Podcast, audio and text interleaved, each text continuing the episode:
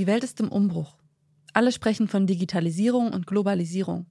Schreckgespenste wie Big Data, Algorithmen und künstliche Intelligenz geistern umher und machen unser aller Leben ein bisschen komplizierter. Auch wenn es keiner wirklich zugeben mag. Doch was ist dran an der ganzen Panik? Wie wandelt sich unsere Welt tatsächlich? Welche Probleme müssen wir in Zukunft angehen? Und welche Chancen haben wir, wenn wir es richtig angehen? Und was hat das alles eigentlich mit unserem alltäglichen Leben zu tun? Hi, ich bin May von Z. Und in der ersten Folge des Podcasts Wie begegnen wir der Zukunft spreche ich mit Nikolai Andersen. Er leitet den Bereich Innovation bei Deloitte in Hamburg und ist unter anderem verantwortlich für die sogenannte Deloitte Garage, ein Start-up-Hub, in dem neue Geschäftsmodelle designt, entwickelt und inkubiert werden. Nikolai verrät mir, welche großen Herausforderungen auf uns warten und wie wir es schaffen, uns nicht nur auf die Veränderungen, die uns bevorstehen, einzustellen, sondern den Wandel ganz bestimmt mitzugestalten. Hallo Nikolai. Hallo May.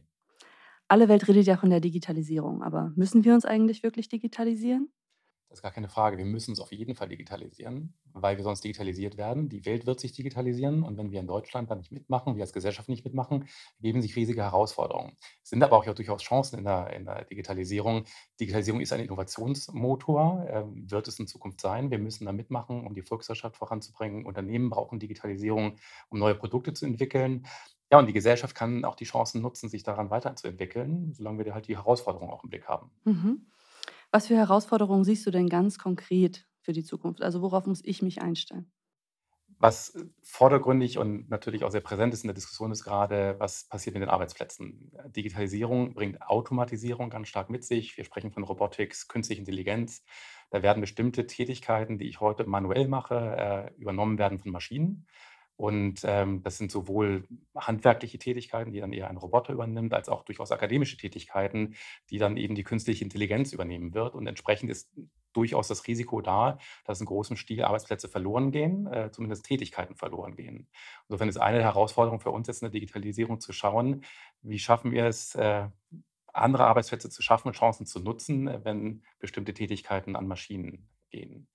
Gleichzeitig ist es aber durchaus auch so, ähm, dass wir eine gesellschaftliche Spaltung möglicherweise als Risiko sehen, wenn wir eben bestimmte Gewinner der Digitalisierung haben, die sich über Informationen versorgen, die es im Netz gibt, und andere kommen nicht mehr mit, äh, wissen nicht, was Informationen sind. Auch da müssen wir aufpassen, dass die Gesellschaft gleichermaßen vorangetrieben wird. Mhm.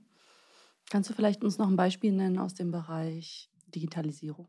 Also wo Digitalisierung zum Beispiel die Arbeitswelt verändert. In der Robotik kann man sich das einfach vorstellen, weil wir das schon seit Jahrzehnten eigentlich kennen, dass eben klassische manuelle Tätigkeiten immer mehr von den mechanischen Robotern übernommen werden. Also heute werden im Automobilbau keine Schweißpunkte mehr gesetzt durch einen Menschen. Das macht ein Roboter, weil es präziser machen kann, schneller machen kann, einfacher machen kann.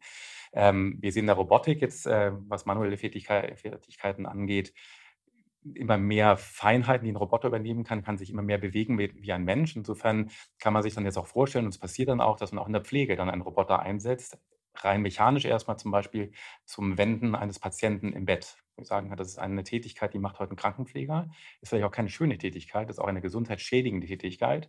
Da kann jetzt ein Roboter eingesetzt werden. Insofern durchaus da auch mal Chance der Digitalisierung, wo der Roboter Aufgaben übernimmt, die ich vielleicht heute auch gar nicht mehr so unbedingt machen möchte wenn man die künstliche Intelligenz sich wieder anschaut, ähm, bestimmte eher repetitive Tätigkeiten, wo es darum geht, Routinen abzuarbeiten, kann eine Maschine, also ein Computer heute schon deutlich besser als ein Mensch. Große Mengen von Regeln äh, abarbeiten, große Mengen von Daten verarbeiten. Ähm, da kann der Computer den Menschen unterstützen und teilweise eben auch Tätigkeiten übernehmen durchaus auch in unserer eigenen Branche. Wir haben ja Rechtsberater, Steuerberater, die große Mengen von Gesetzestexten auswerten müssen, damit umgehen müssen. Da kann man auch die Frage stellen, wann kann die Maschine das vielleicht ein bisschen besser als der Mensch? Mhm. Du hast dich ja jetzt sehr stark auf äh, unternehmensspezifische Fragestellungen fokussiert.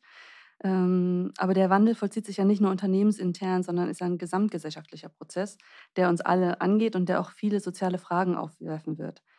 Haben Unternehmen hier auch eine ethische Verantwortung, diesen Wandel mitzugestalten? Also Stichwort soziale Fragen, Stichwort Datenschutz? Absolut. Also Unternehmen haben eine riesige Verantwortung hier in verschiedene Dimensionen hinein. Wenn ich jetzt auf das Unternehmen selber mich erstmal beziehe, in zwei Richtungen. Zum Kunden hin habe ich schon die Verantwortung als Unternehmen, dem Kunden, Konsumenten zu vermitteln, was passiert eigentlich mit den digitalen Produkten, die ich anbiete. Also wenn ich ein Webportal habe, auf dem ich bestimmte Dienstleistungen oder Produkte anbiete, muss ich dem Kunden, Konsumenten klar machen, was mit seinen Daten passiert, was dieses Produkt mit dem Menschen macht. Also das berühmte Kleingedruckte sollte halt nicht zu kleingedruckt sein, sondern verständlich erklärt werden. Das ist für mich eine Verantwortung von Unternehmen. Wenn ich auf die eigenen Mitarbeiter schaue, wir haben gerade darüber gesprochen, wie bestimmte Arbeitsprofile sich verschieben werden, hat ein Unternehmen für mich auch die Verantwortung, dazu beizutragen, dass es äh, Requalifikationen gibt, dass äh, die eigenen Mitarbeiter weiterqualifiziert werden, bestimmte Dinge in der Digitalisierung lernen, dass sich die Tätigkeiten verschieben können, ohne dass ich meinen Arbeitsplatz komplett verliere. Das ist so die Innensicht des Unternehmens nach außen in die Gesellschaft, in die Volkswirtschaft sehe ich auch eine Verantwortung von Unternehmen. Wir gucken ja gerne mal oder zeigen mit dem Zeigefinger in Richtung der Regierung, des Gesetzgebers, dass er alles lösen muss. Wenn wir über Bildung sprechen zum Beispiel, bin ich mir nicht sicher, ob das fair ist, ob man wirklich verlangen kann, dass ähm, die Lehrer heute das, was in der Digitalisierung passiert, direkt verstehen und vermitteln können. Und ob ich verlangen kann, dass Kultusminister einen Lehrplan aufbauen, der der Digitalisierung standhält, der Geschwindigkeit standhält. Oder ob da nicht auch Unternehmen gefragt sind, zu sagen, wir unterstützen dabei, diesen Bildungsauftrag mit wahrzunehmen. Mhm. Du meinst also große Unternehmen wie Deloitte zum Beispiel haben da ein bestimmtes Know-how, das sie auch anzapfen müssen, um diesen Wandel mitzugestalten. Sehe ich absolut so, genau. Also wir haben ein Know-how, äh, Technologieunternehmen haben ein Know-how, ähm, Versandhändler haben ein Know-how. Das alles zusammen, wenn man das zusammenbringen würde, kann man eben die Auswirkungen der Digitalisierung auch leicht verständlich erklären. Ich glaube, das ist auch eine Herausforderung zu sagen, ich nehme die Menschen so mit, dass sie verstehen, was da eigentlich passiert. Und dieses Wissen, was da gerade passiert in der Technologie, auch in der Auswirkung von Technologie auf menschliches Verhalten, ähm, würde ich behaupten, das sehen Unternehmen schneller, ähm, leichter, als das vielleicht dann der Gesetzgeber so schnell kann das, oder ein Lehrer eben an einer Grundschule so schnell kann. Und deswegen ist die Verantwortung für uns Unternehmen, den Menschen, die es auch weiter vermitteln müssen, das erstmal zu vermitteln. Mhm. Meinst du, dass die Leute hier auch ganz konkret Einfluss nehmen kann auf die Entscheidungen von großen Unternehmen? Ja, sehe ich absolut so. Direkten vor allem indirekten Einfluss nehmen. Wir haben aufgrund unserer Tätigkeiten wahnsinnig viele Beziehungen zu ganz, ganz vielen Unternehmen, äh, zur öffentlichen Hand, zu gesellschaftlichen Gruppen und da Netzwerke zu knüpfen, Menschen zusammenzubringen, um über bestimmte Themen zu reden, sehe ich als einen Bereich, wo wir Einfluss nehmen können. Wir selber haben auch einen Übersetzungsauftrag für Unternehmen. Wenn ich in einem Unternehmen tätig bin in einem bestimmten Bereich, äh, sehe ich vielleicht auch nicht alles, was auf der Welt passiert. Auch da haben wir äh, als Unternehmensberatung Möglichkeiten zu erklären, was passiert, Dinge verständlicher zu machen und Implikationen aufzuzeigen, Chancen aufzuzeigen, Risiken aufzuzeigen. Und insofern, wenn wir das gut machen, nehmen wir dann Einfluss, dass die Unternehmen die richtige Entscheidung treffen. Mhm.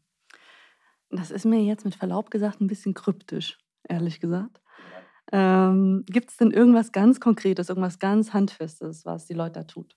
Ich mache mal zwei handfeste Sachen. Das eine ist, ähm, so auf der gesellschaftlichen Seite, äh, wir sind in einer Initiative aktiv, nennt sich Initiative D21, die so die digitale Gesellschaft in Deutschland vorantreiben will, wo Unternehmen, Politik, äh, gesellschaftliche Gruppen zusammenkommen. Da organisieren wir einen Arbeitskreis, der sich vierteljährlich trifft, der sich mit den Fragen der digitalen Ethik auseinandersetzt.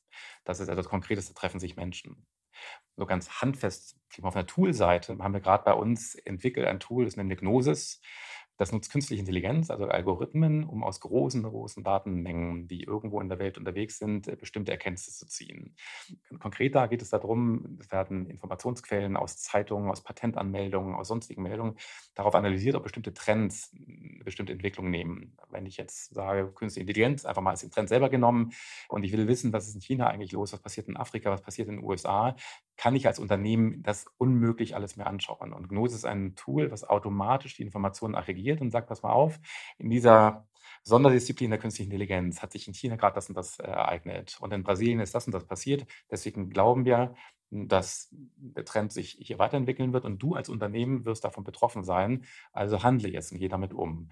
So ein Tool stellen wir Unternehmen zur Verfügung und ermöglichen ihnen dann letzte Entscheidungen zu treffen. Mhm. Von so einem Tool wie Gnosis habe ich echt noch nie gehört. Mir war gar nicht klar, dass man heute schon so in die Zukunft schauen kann. Und wie seid ihr jetzt auf Gnosis gekommen? Vielleicht indem ich dir ganz kurz widerspreche, eben weil wir nicht in die Zukunft gucken können, sind wir auf die Diagnose gekommen. Also kein Mensch kann in die Zukunft gucken.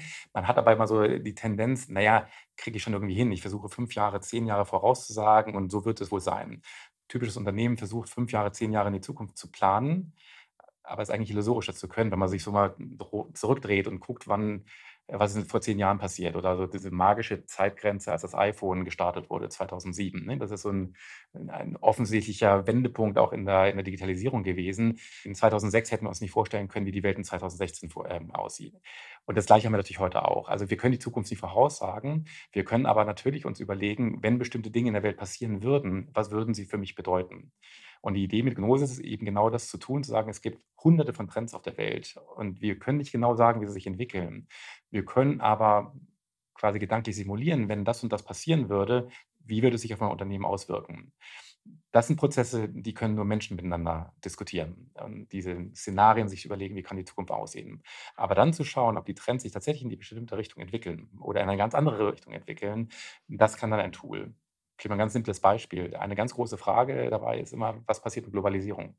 Noch vor wenigen Jahren, bevor in den USA Trump zum Präsidenten gewählt wurde, hätte jeder Mensch gesagt, naja, die Globalisierung wird unbedingt weitertreiben. Jetzt hat sich die Welt komplett gedreht und äh, wir sehen eher Nationalismus, Protektionismus hochkommen. Dieser Art Trends gibt es ganz, ganz viele, wo man sich das nicht vorstellen kann. Wenn man sich aber überlegt, es könnte in eine extrem total globalisierte Welt, zu total protektionistische Welt, kann sich die Welt entwickeln, dann habe ich ganz unterschiedliche Zukunften. Und die muss ich mir anschauen und analysieren. Gnosis ist also eher ein Szenarientool. Genau, also die Szenarien werden, wie gesagt, von Menschen entwickelt, aber diese Szenarien zu überwachen, in Anführungsstrichen, zu gucken, was passiert denn da überall auf der Welt, was auf ein Szenario einzahlen könnte, was ich vielleicht gar nicht so direkt in Deutschland in der Zeitung lese. Das tut Gnosis. Mhm. Komme ich nochmal zu meiner anderen Frage von eben zurück. Wie seid ihr auf so ein Tool gekommen? Weil wir eben Sicherheit geben wollten in der Unsicherheit. Und gerade dieses Thema, ich kann in der deutschen Zeitung nicht lesen, was jetzt gerade in China irgendwo in der Nische passiert. Mhm. wir müssen doch irgendwie das transparent machen. Und jetzt in der Technologie gab es schon gute Entwicklungen, auch eben große Datenmengen sichtbar zu machen. Sogenanntes Web Scraping ist das dann. Ich lasse kleine äh, Maschinchen durch das Internet äh, schauen, was passiert.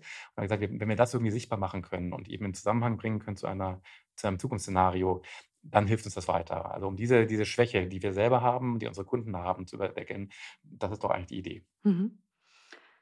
Jetzt ist ja Gnosis eins von vielen Innovationsprojekten bei Deloitte. Ähm, sitzen bei Deloitte tatsächlich nur Kreative? Nee, gar nicht, wäre auch nicht gut, weil also ich sage immer, bei Innovationen braucht es vielleicht 10% Kreativität, aber eigentlich 90% Disziplin. Ähm, Kreativität ist sehr gut, brauche ich, aber es, um Innovation zum Erfolg zu bringen, also von einer Idee zu einem wirklich marktfähigen, erfolgreichen Produkt zu kommen, brauche ich deutlich mehr als einfach nur kreative Ideen. Ähm, geht schon los bei der Idee selber. Der Kreative allein kommt nicht auf die Idee, er muss ja verstehen, was eigentlich derjenige, der das Produkt irgendwann mal kaufen will, was der vielleicht braucht. Er muss verstehen, wie sich die Welt äh, entwickelt, was wird gerade in der Welt gebraucht.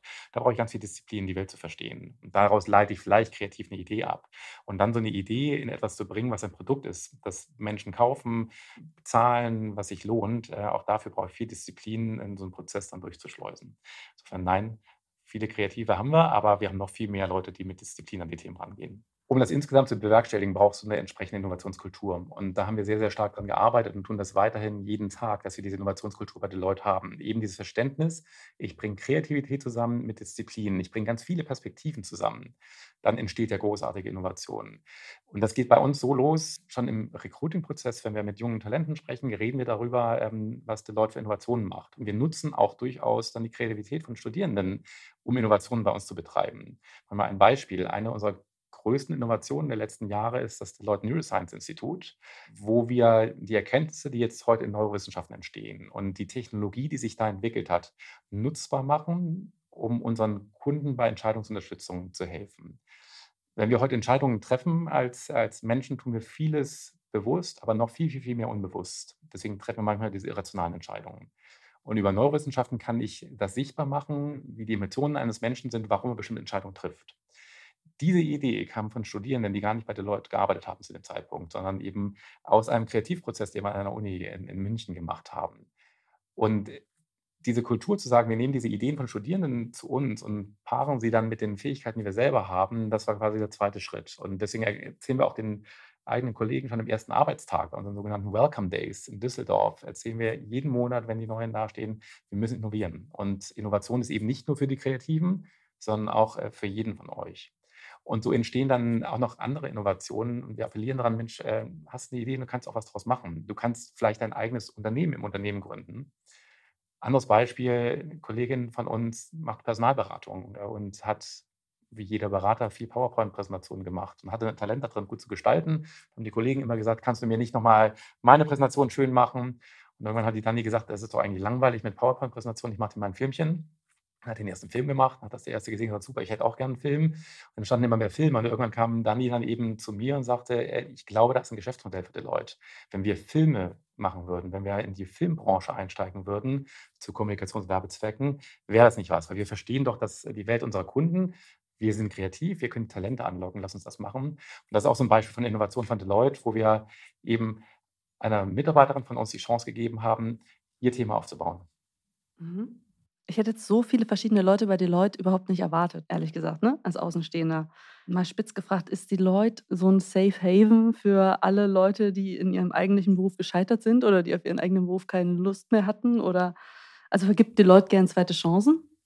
Also solange das jetzt nicht eine negative Konnotation bekommt, äh, dann würde ich es auf jeden Fall so unterschreiben. Wir geben auch gerne zweite Chancen. Nicht jeder bei uns ist äh, auf dem zweiten Bildungsweg bei uns, sondern viele kommen natürlich auf den klassischen Weg, haben studiert und haben einen Abschluss gemacht in unterschiedlichen Disziplinen und landen dann bei uns. Aber wir haben tatsächlich die sogenannten Exoten auch bei uns, äh, die entweder etwas ganz anderes studiert haben, als man vielleicht so erwartet. Wir haben gerade von Danny und ihren Designstudios gehört. Wir haben jetzt Motion Designer bei uns, Sound Designer bei uns. Wird man wahrscheinlich bei einer Prüfungs- und Beratungsgesellschaft so nicht erwarten.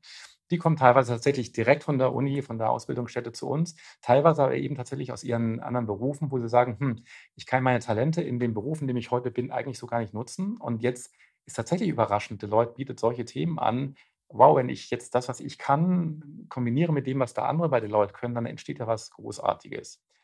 Und deswegen ist das tatsächlich ein Safe Haven, das glaube ich schon. Also Safe Haven dahingehend, dass wir ein großes Unternehmen sind, was Stabilität geben kann, die nötige Struktur auch manchmal geben kann. Wir haben ja gerade von Innovationsdisziplin gesprochen. Und aber trotzdem auch wahnsinnige Freiheiten geben kann, sich da so zu entfalten. Und dann stehen tolle Sachen dann.